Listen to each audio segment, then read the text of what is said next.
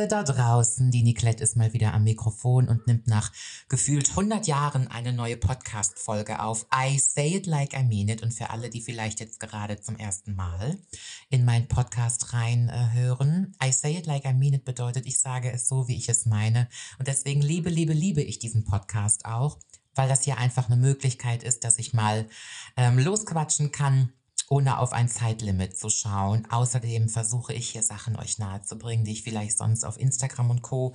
nie so erzähle. Es kann sein, dass ihr es im, im Hintergrund ähm, bellen hört. Das ist nicht die Lilly Peng Pong. Das ist ein Hund auf der Straße. Ich habe die Fenster auf, die Vögel zwitschern. Draußen sind es 22 Grad. Der Frühling ist da, der Vorbote vom Sommer. Und eigentlich ist Sommer ja gar nicht, gar nicht meine Jahreszeit. Aber ich müsste lügen, wenn ich behaupten würde, dass ich es nicht unfassbar genieße. Ich bin heute unterwegs gewesen und habe einfach mit meiner Freundin die deutsche Vita genossen und ich finde es ganz toll.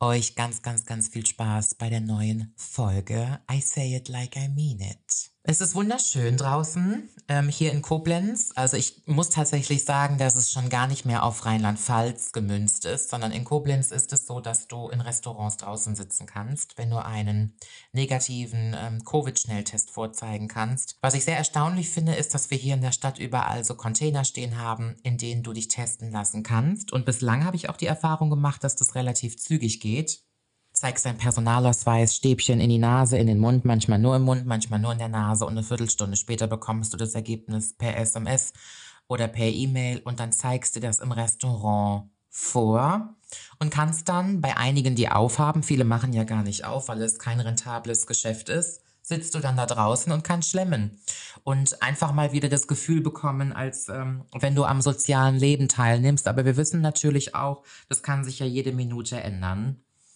Sehr, sehr schade. Aber ich saß jetzt für dieses Jahr schon zweimal draußen im Restaurant und es war ein unfassbar, unbeschreiblich tolles Gefühl.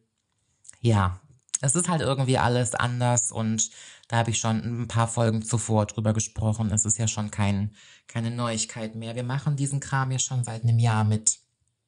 Ich habe letztens noch drüber nachgedacht, wie sich meine Meinung zu Covid geändert hat in den letzten zwölf Monaten. Und um ehrlich zu sein, am Anfang habe ich es belächelt, irgendwann fand ich es dann ganz toll, diese Lockdown-Sache. Ich fand es so Wahnsinn, dass es die Welt so entschleunigt hat und habe zum ersten Mal die Natur wieder gespürt, die Vögel zwitschern gehört und ja, dass so viele Termine ausgefallen sind, fand ich dann auch irgendwo ganz cool letztes Jahr im Frühling. Aber jetzt, zwölf Monate später, glaube ich, geht es uns allen gleich. Man sieht nicht nur das medizinische, das gesundheitliche Elend, sondern auch das wirtschaftliche und auch das mentale. Die Menschen sind mental einfach so dermaßen mürbe und vielen Leuten geht es mental sehr, sehr schlecht. Und es ist ziemlich schwierig, über das Thema zu sprechen, weil sobald man irgendwie eine negative Seite von Covid aufblättert, heißt es direkt, man hätte keinen Bock, sich an die Regeln zu halten, man missachtet das Ganze, man glaubt nicht an diese ganze Sache, man lehnt sich gegen den Staat auf und darum geht es überhaupt gar nicht. Ich bin nach wie vor immer noch der Meinung, man muss versuchen, das Ganze irgendwie so gut es geht unter Kontrolle zu bekommen. Ähm, ob der deutsche Staat das jetzt hinbekommt, das, ich möchte jetzt hier keine politische Haltung einnehmen. Aber letzten Endes ist es auch einfach so, dass die Menschen psychisch, geistig einfach auf dem Zahnfleisch gehen. Ich tue das auch manchmal, aber ich kann so schwer darüber urteilen, weil ich hier wirklich noch zu den privilegierten Seelen gehöre, denen es ganz gut geht in dieser Situation. Ich darf mich eigentlich nicht beschweren, aber das Zauberwort hier ist einfach Sehnsucht. Ich habe Sehnsucht nach Menschen, ich habe Sehnsucht nach Spaß, nach Freude. Der Kalender ist Gott sei Dank vollgestopft, aber das sind halt alles Verpflichtungen. Und normalerweise sind wir so gepolt, dass wir zumindest von Wochenende zu Wochenende arbeiten oder uns auf den Urlaub freuen oder sonstige tolle Ereignisse, die man im gesunden Leben, in einem Menschenleben, was sozial verankert ist, halt erlebt. Und das ist einfach nicht so. Man versucht jeden Tag irgendwie die 24 Stunden schnell rumzubekommen in der Hoffnung, dass der Spuk irgendwann ein Ende hat und dass man mal wieder Fun haben kann, dass man mal wieder glücklich ist. Ja, und da kommen wir auch eigentlich mal auf das spannende Thema heute zu sprechen, Denn gestern habe ich auf Instagram verkündet, dass meine Etepetete-Tour, die in sechs Wochen ihren Auftakt gehabt hätte, jetzt verschoben wird. Und ich habe meinem Management und meinem Tourmanagement darum gebeten, das bitte um ein Jahr zu verschieben, dass wir diesen Firlefanz hier nicht mehr machen mit nochmal um sechs Monate und nochmal um sechs Monate. Ich denke, zwölf Monate ist eine ganz gute Zeit in der Hoffnung, dass nächstes Jahr im März, April es dann starten kann, aber ich möchte mich vollkommen, enthal vollkommen enthalten, wie realistisch das ist oder halt eben nicht. Aber wir müssen irgendwas planen. Ich muss irgendwas haben, worauf ich mich freue, selbst wenn es sich jetzt pausenlos verschiebt. Ansonsten glaube ich, würde man die Menschen im Stich lassen. Und das sind die Menschen, die in der Entertainment-Branche ihre Brötchen verdienen. Und das ist nicht fair, weil nach wie vor das immer noch zu den, zu den Branchen gehört, die gar keine Subvention erhalten, die vom Staat vollkommen außer Acht gelassen wurden. Und den Menschen so ein kleines Teelicht am Ende des Tunnels zu bieten, indem man sagt, ja, wir planen trotzdem unsere Touren, egal wie oft wir es verschieben müssen, das halte ich für, für respektvoll und fair. Ich hatte mich sehr auf die Tour gefreut. Das Programm ist Etepetete und es ist recht anders als meine vorigen Programme. Und dieses Mal ähm, nach sehr erfolgreichen, extrem schnell ausverkauften drei Deutschland-Touren und auch einmal Österreich und Schweiz.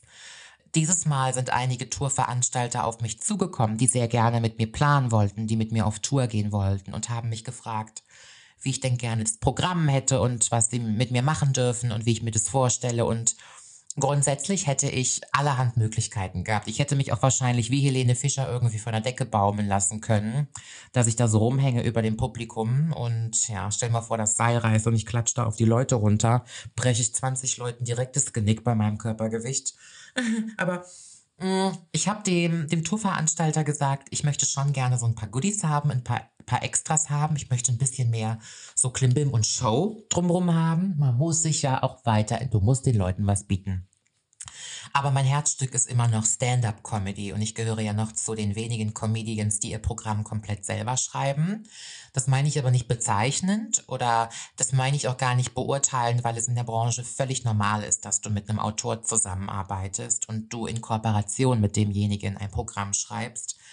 Wir haben das auch mal probiert, es hat aber nicht funktioniert, weil keiner meine Wortwahl kennt, keiner kennt meinen Humor, keiner kennt, keiner weiß, wie ich funktioniere. Und wenn ich ja für eine Sache bekannt bin, dafür meinen sehr, sehr trockenen, teilweise schmutzigen Humor, ähm, zynisch und sarkastisch. Und deswegen schreibe ich mein Programm immer selber, immer, egal ob es für eine Tour ist, egal ob es für irgendeinen anderen Comedy-Gig ist. Und ich kann euch sagen, das Comedy-Programm schreiben für mich also was das Künstlerische betrifft, eigentlich immer das Maximum ist, ähm, was ich aus mir rausschöpfen muss. Das fordert mich sehr, fördert mich natürlich auch sehr, aber ich sitze teilweise Monate vor so einem Comedy-Programm und schwitze Blut und Wasser Ihr müsst euch vorstellen, zwischendurch mal einen Witz zu reißen, so beim Dirty Donnerstag, das ist jetzt kein Problem, das kommt so spontan in mir hoch. Aber ein Programm zu schreiben, was vielleicht anderthalb, zwei Stunden geht, wofür Menschen Geld bezahlen und du musst zwei Stunden lang Menschen unterhalten und zwei Stunden lang dafür auch sorgen, dass die Leute sich kaputt lachen, das ist halt ganz harter Tobak und ich schreibe hier meine Witzchen zurecht und dann trage ich das Programm mir selber vor und am Anfang finde ich es lustig, irgendwann finde ich den Witz total doof und irgendwann kann ich selber nicht mehr hören und zweifle an allem, was ich gemacht habe. Ja, und deswegen ist eine Comedy-Tour zu verschieben oder abzusagen immer ganz, ganz schmerzvoll für alle Beteiligten und letzten Endes auch für mich, die unfassbar viel da rein interpretiert hat. Naja, gut. Wir wollen jetzt mal nicht jammern, es verfällt ja nicht, es wird nicht schlecht, ist ja kein Brot.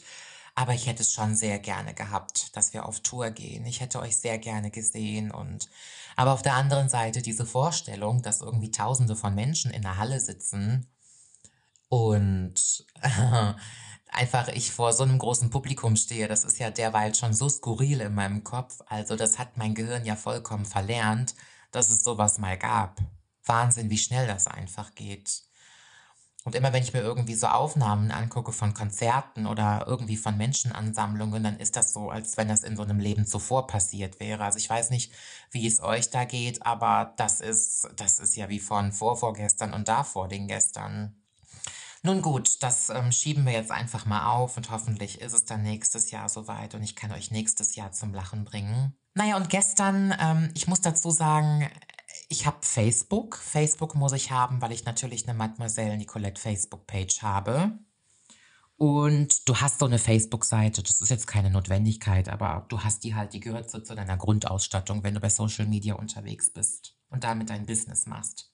Und dann bin ich gestern so in mein Facebook rein und habe gesehen, dass Eventim, die ja meine Tourtickets verkaufen, dass die auch unter anderem gepostet haben, dass sich meine Tour um ein Jahr verschiebt und dass es für manche Städte noch Zusatztickets gibt. Ähm, wir haben ja noch ein paar Städte jetzt mit dazugenommen, die sehr schnell ausverkauft waren.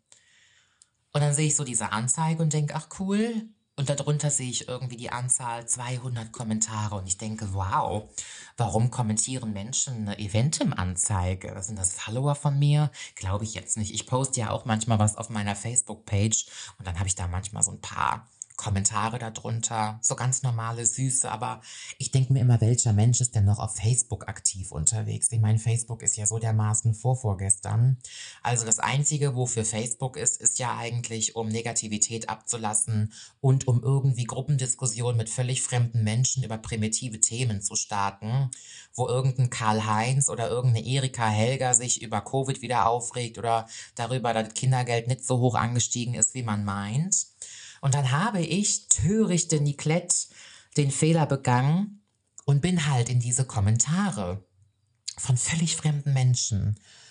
Und von diesen, sagen wir mal, 200 Kommentare, es waren also, es war eine beachtliche Anzahl, waren 99 Prozent demütigende Beschimpfungen mir gegenüber. Also ich meine, wir möchten jetzt mal nicht darüber sprechen, was das wahrscheinlich für Menschen sind, die da sowas ablassen. Aber die Negativität, die ich wirklich kaum einheimse, zum Beispiel auf Instagram, kaum, kaum, fast nie, das äh, war für mich ein Programm der Superlative, was ich da lesen musste. Es war, oder lesen, gelesen habe, ich musste es ja nicht lesen.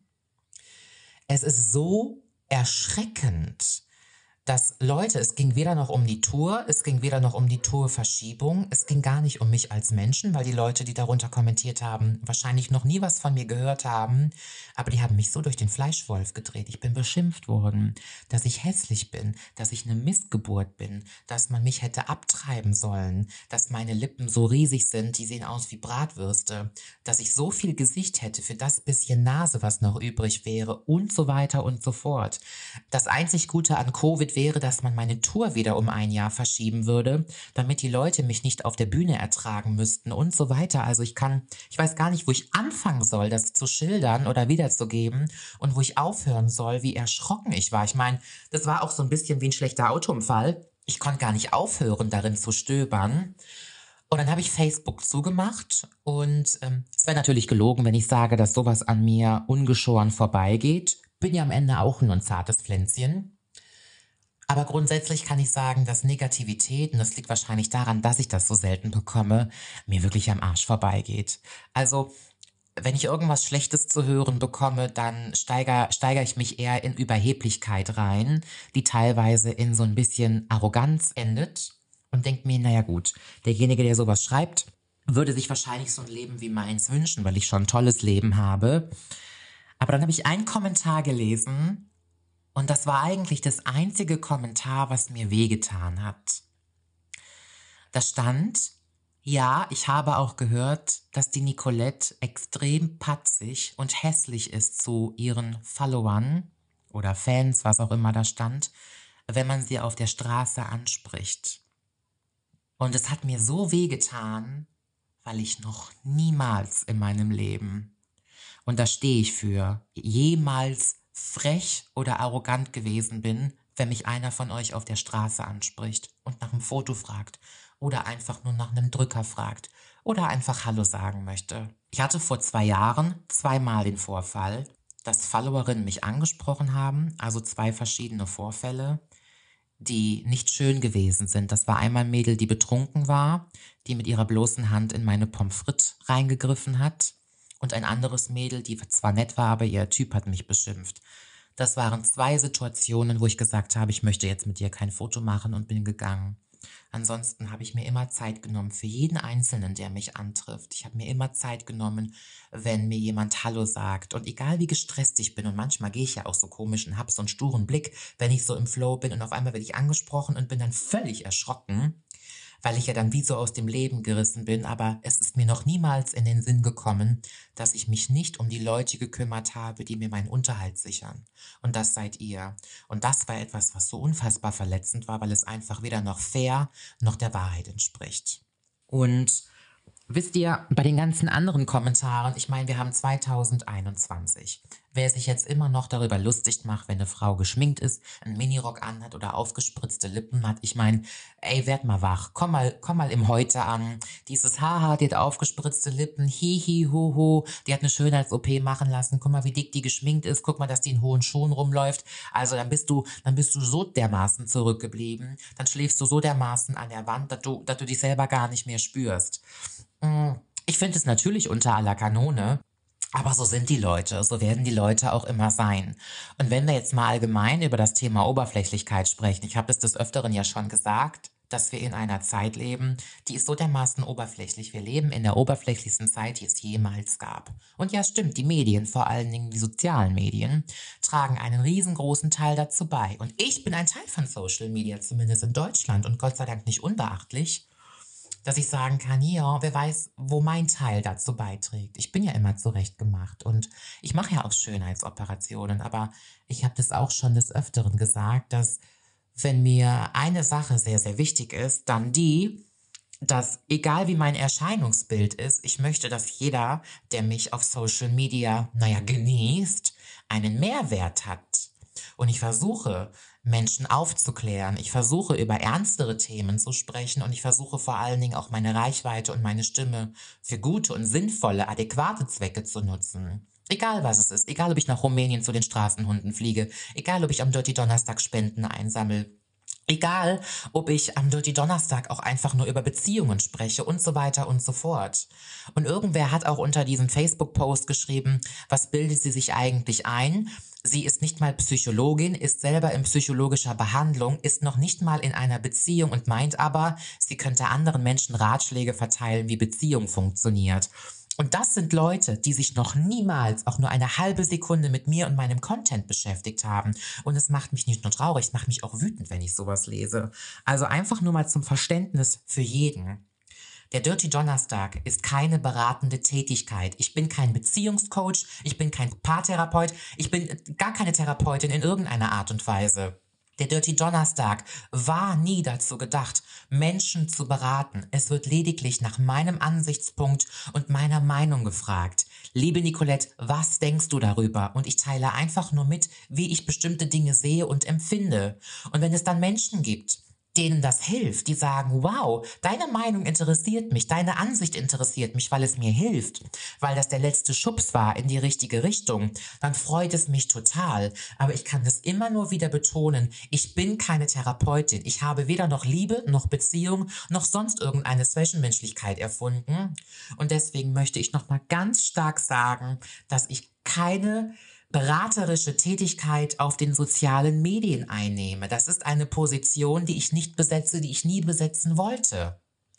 Aber wenn ich zu meiner Mutter gehe oder zu meiner Freundin gehe und die um Rat frage, weil in meinem Leben, weil irgendwas in meinem Leben mit einem anderen Menschen vielleicht nicht so funktioniert, wie ich es mir vorstelle, dann sind die Leute ja auch keine Therapeuten. Trotzdem frage ich doch da jemanden nach Rat, weil ich glaube, dass der Mensch eine gewisse Kompetenz hat oder ich die Ansicht gut vertreten kann oder ich einfach glaube, dass mir der Ratschlag gut tut.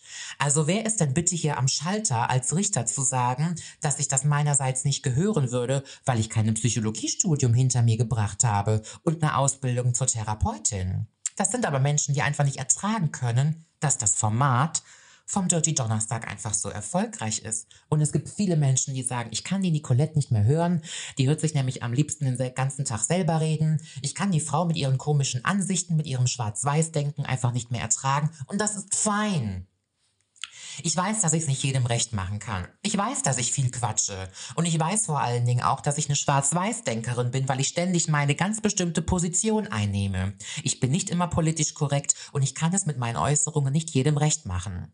Aber es gibt genauso viele Menschen da draußen, die ich schon leibhaftig getroffen habe. Erst vor drei Wochen die Osteopathin, wo ich war, mit meinen Rückenschmerzen, die gesagt hat, ey Nicolette, ich gucke dich seit zwei Jahren. Wegen dir habe ich dich von meinem Freund getrennt. Aber nicht, weil du gesagt hast, wenn du scheiße behandelt wirst, trenn dich, sondern weil du mir einfach das Gefühl gegeben hast, dass ich was wert bin, dass ich eine Richtung im Leben habe und dass ich meine Prinzipien und Kompromisse durchsetzen muss jenseits dem, der versucht, mich niederzumachen. Und das ist doch das Einzige, was ich möchte. Das ist doch mein einziges Erstreben. Wenn Leute mich inspirieren finden mit meiner Ansicht von meinem Leben, mit meinem Blickwinkel auf die Welt, dann ist das doch das Maximum, was ich jemals tun könnte. Dann ist das doch alles, was ich, was ich jemals erreichen wollte. Und mir da Vorwürfe zu machen, ich kann es nicht verstehen. Und ich möchte an der Stelle auch nochmal sagen, ja, ich habe eine bestimmte Ansicht und ich vertrete eine bestimmte Meinung. Aber ich muss, ich muss im Leben Position beziehen. Wer Position bezieht, hat einfach Rückgrat. Der hat Charisma. Und ich habe viel, viel, viel Rückgrat. Ich habe eine Haltung und die nehme ich auch ein. Und die vertrete ich. Auch wenn 300 oder 350.000 Menschen donnerstags zuschauen. Ich muss meine Haltung vertreten. Wenn ich heute so und morgen so bin, ein Fähnchen im Wind, dann nimmt mich innerhalb von drei Wochen ja keiner mehr ernst. Und wenn das eine Meinung oder eine Haltung ist, die manch einer nicht gut findet, dann ist das so. Wir sprechen ja auch über viele Themen. Ich kann nicht immer die Meinung aller anderen Menschen vertreten. Aber letzten Endes hoffe ich einfach, genug Leute mit meinem Gequatsche zu erreichen, die sagen, ich finde sie unterhaltsam, ich finde sie lustig und wenn ich dann auch noch jemanden gut tue oder einen klitzekleinen Schubser in die richtige Richtung im Leben gehen kann oder in die Richtung, die er für oder sie für richtig hält, that's all I wanna do. Und da siehst du aber auch mal wieder, dass ich habe letzte Woche zum Beispiel bei Instagram, das ist auch ein gutes Beispiel, habe ich gefragt, es ging um das Thema die deutsche Frauen und ihren Stil. Ich habe ja wieder einen Online-Kurs belegt für alle, die es nicht wissen. Ich bin, ich habe viele Kurse in den letzten Monaten belegt zum Thema Etikett und Verhaltensweisen und Umgangsformen und so weiter und so fort. Und unter anderem habe ich neulich einen Kurs belegt, da ging es mal wieder um Stilistik und den Kleidungsstil von Männern und Frauen, um elegant zu wirken oder um schick zu wirken, was ist angebracht und was ist nicht angebracht, bezogen auf den Anlass und so weiter und so fort. Pipapo und war dann in diesem Kurs von 40, 45 Leuten die einzige Deutsche und tatsächlich, jetzt mal überspitzt gesagt, bin ich so ein bisschen auf die Schippe genommen worden, weil die Deutschen oder die deutschen Frauen jetzt vielleicht nicht gerade dafür bekannt sind, den ultimativen besten Stil zu haben. Die deutsche Frau mag es gerne äh, pragmatisch, schlicht, einfach, unauffällig. Es muss einsatzbreite Kleidung sein. So, dann habe ich bei Instagram einfach mal gefragt, was die Menschen denn glauben, woran das liegt und habe auch versucht, diesbezüglich keine Stellung ähm, zu beziehen, sondern einfach mal die Frage offen in den Raum gestellt und habe unfassbar viele tolle Nachrichten bekommen. Ich habe aber vorweg auch gesagt, wer mir ein Feedback geben möchte, worüber ich mich extrem gefreut habe, soll versuchen, so unparteiisch oder so rational wie es nur geht und so ehrlich wie es nur geht, mir einfach mal sein, seine Gefühle zu schildern. Und ganz oft ist es so, dass wenn du einem Menschen wenn du jemandem sagst, bitte gib mir eine rationale Meinung oder eine nicht emotional behaftete Meinung oder eine ehrliche Meinung, das können die wenigsten. Die wenigsten haben gesagt, ach, vielleicht ist die deutsche Frau ja faul oder bequem oder sie hat einfach Schiss aufzufallen oder sie hat beigebracht bekommen, dass wenn man elegant angezogen ist, ist es auch direkt sexy und wenn es sexy ist, ist es billig. Was weiß ich, was da für Stigmata noch dran kleben. Aber da habe ich auch wieder ganz, ganz oft gemerkt bei den Antworten, dass viele Leute nicht in der Lage sind, ehrlich, ehrlich über Dinge nachzudenken und zu reflektieren. Und so ist mir das halt eben auch, und jetzt komme ich auf den Punkt, warum ich auf diese Sache da von Instagram zu sprechen komme, nochmal zurück zu Facebook, zu diesen bösen Kommentaren unter dem Bild von mir. Da ist mir einfach aufgefallen, dass viele Menschen Sachen so extrem bewerten, obwohl sie es gar nicht bewerten können. Und ich zum Beispiel, ich trainiere mich immer darauf, nicht zu beurteilend zu sein oder nicht zu verurteilend sein. Bin ich aber. Ich bin ein Mensch und ich bin halt eine Frau mit einer ganz krassen Haltung, deswegen be- und verurteile ich auch leider viel zu oft. Aber das ist was, was ich mir versuche abzugewöhnen. Das ist was, was ich mir versuche abzutrainieren, auch wenn es mir manchmal misslingt. Aber zumindest setze ich mich auf meinen Hosenboden und sag mir immer, Nicolette, wenn du jemanden nicht magst, überleg mal, warum du den nicht magst. Hat es nicht am Ende viel, viel mehr mit dir zu tun? Und das hat es. Es hat immer was mit mir zu tun. Ich gucke mir manchmal Influencer an und kriege das Kotzen, wenn ich die Stories sehe. Obwohl derjenige mir gar nichts getan hat. Obwohl derjenige gar keine Meinung vertritt, die ich scheiße finde. Aber am Ende des Tages, wenn ich ehrlich zu mir selber bin und ehrlich mein Statement abgebe, liegt es daran, weil ich ein beurteilender und verurteilender Mensch manchmal sein kann. Und weil derjenige irgendwas vertritt, was ich gerne hätte. Oder wo ich weiß, ich würde es besser machen. Oder weil irgendjemand Lorbeeren ähm, einsammelt, die ich auch gerne im Körbchen hätte. Und wenn man dann ehrlich zu sich selber ist, dann weiß man, diese Person kann gar nichts dafür, dass ich jetzt gerade so hässliche Gedanken habe. Aber das ist immer der erste Schritt, um einfach mal zu überlegen, was läuft eigentlich in meinem Kopf schief, dass ich diese schlimmen Gedanken habe. Leben und leben lassen. Warum kann ich den Menschen nicht so respektieren akzeptieren, wie er ist. Was wurmt mich innerlich so sehr, dass ich das Kotzen bei anderen Leuten kriege? Und natürlich schreiben die Leute nicht unter mein Foto, dass ich so hässlich bin, weil sie sich denken, oh, ich hätte gerne selber die operierte Nase, die kupfernen Haare oder die aufgespritzten Lippen. Ich glaube den Leuten, dass die das scheiße finden. Ich glaube den Leuten, dass die mich hässlich finden. Aber was drängt einen erwachsenen Menschen denn dazu, überhaupt die Energie aufzubringen, das so vor sich hinzuschieben? Also so schlecht geschlafen kann ja gar keiner sein oder mit dem falschen Fuß aufgestanden. Es gibt einfach Leute, die haben eine grundlegende beschissene Haltung anderen Leuten gegenüber, die gönnen dir nicht die Fleischwurst auf dem Brot. Und in ihrer einzige Mission ist es, wenn sie morgens aufstehen, zu sagen, heute gibt's keine Probleme, heute scheint die Sonne, das darf nicht wahr sein. Ich muss mir jetzt überlegen, wo ich wieder griesgrämig sein kann, ich muss mir überlegen, ähm, wo ich einen Gräuel schieben kann und wen ich heute wieder mal so richtig schön eins reindrücken kann. Das sind solche Leute. Und sobald die irgendwie was merken, was sie stört, sind die immer auf der Lauer. Und ich werde nie vergessen, ich habe mal mit einer ganz tollen Influencer-Kollegin gesprochen, die unfassbar schön ist, in meinen Augen. Eine richtige, wunderschöne Sylvie Mais äh, und alle schönen Frauen auf einmal gemixt. Und sie hat gesagt, es gibt viele Frauen, die ganz böse zu mir sind. Wahrscheinlich assoziieren die mich einfach mit irgendeiner anderen Frau, die ihnen mal wehgetan hat. Vielleicht wurden sie mal betrogen und die Affäre ihres Mannes hatte Ähnlichkeit mit mir und deswegen muss ich in deren Augen jetzt immer büßen. Das sind Punkte in uns drinne, die uns immer wieder triggern, dass wir manchmal zu vielen Leuten einfach scheiße sind. Das ist so. Und ich versuche in diesem, und ich bin jetzt mal sehr, sehr offen und ehrlich zu euch, ich versuche seit dreieinhalb Jahren in diesem großen Teich Social Media meinen Kopf über Wasser zu halten. Ich mache das gerne. Jeden Tag. Das ist eine Sucht, das ist meine Leidenschaft. Und am liebsten würde ich es noch 20 Jahre lang machen. So wie es jetzt gerade ist.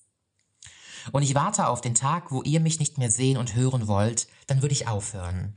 Dann wäre es okay, dann war das eine tolle, großartige Zeit, es war ein Abenteuer.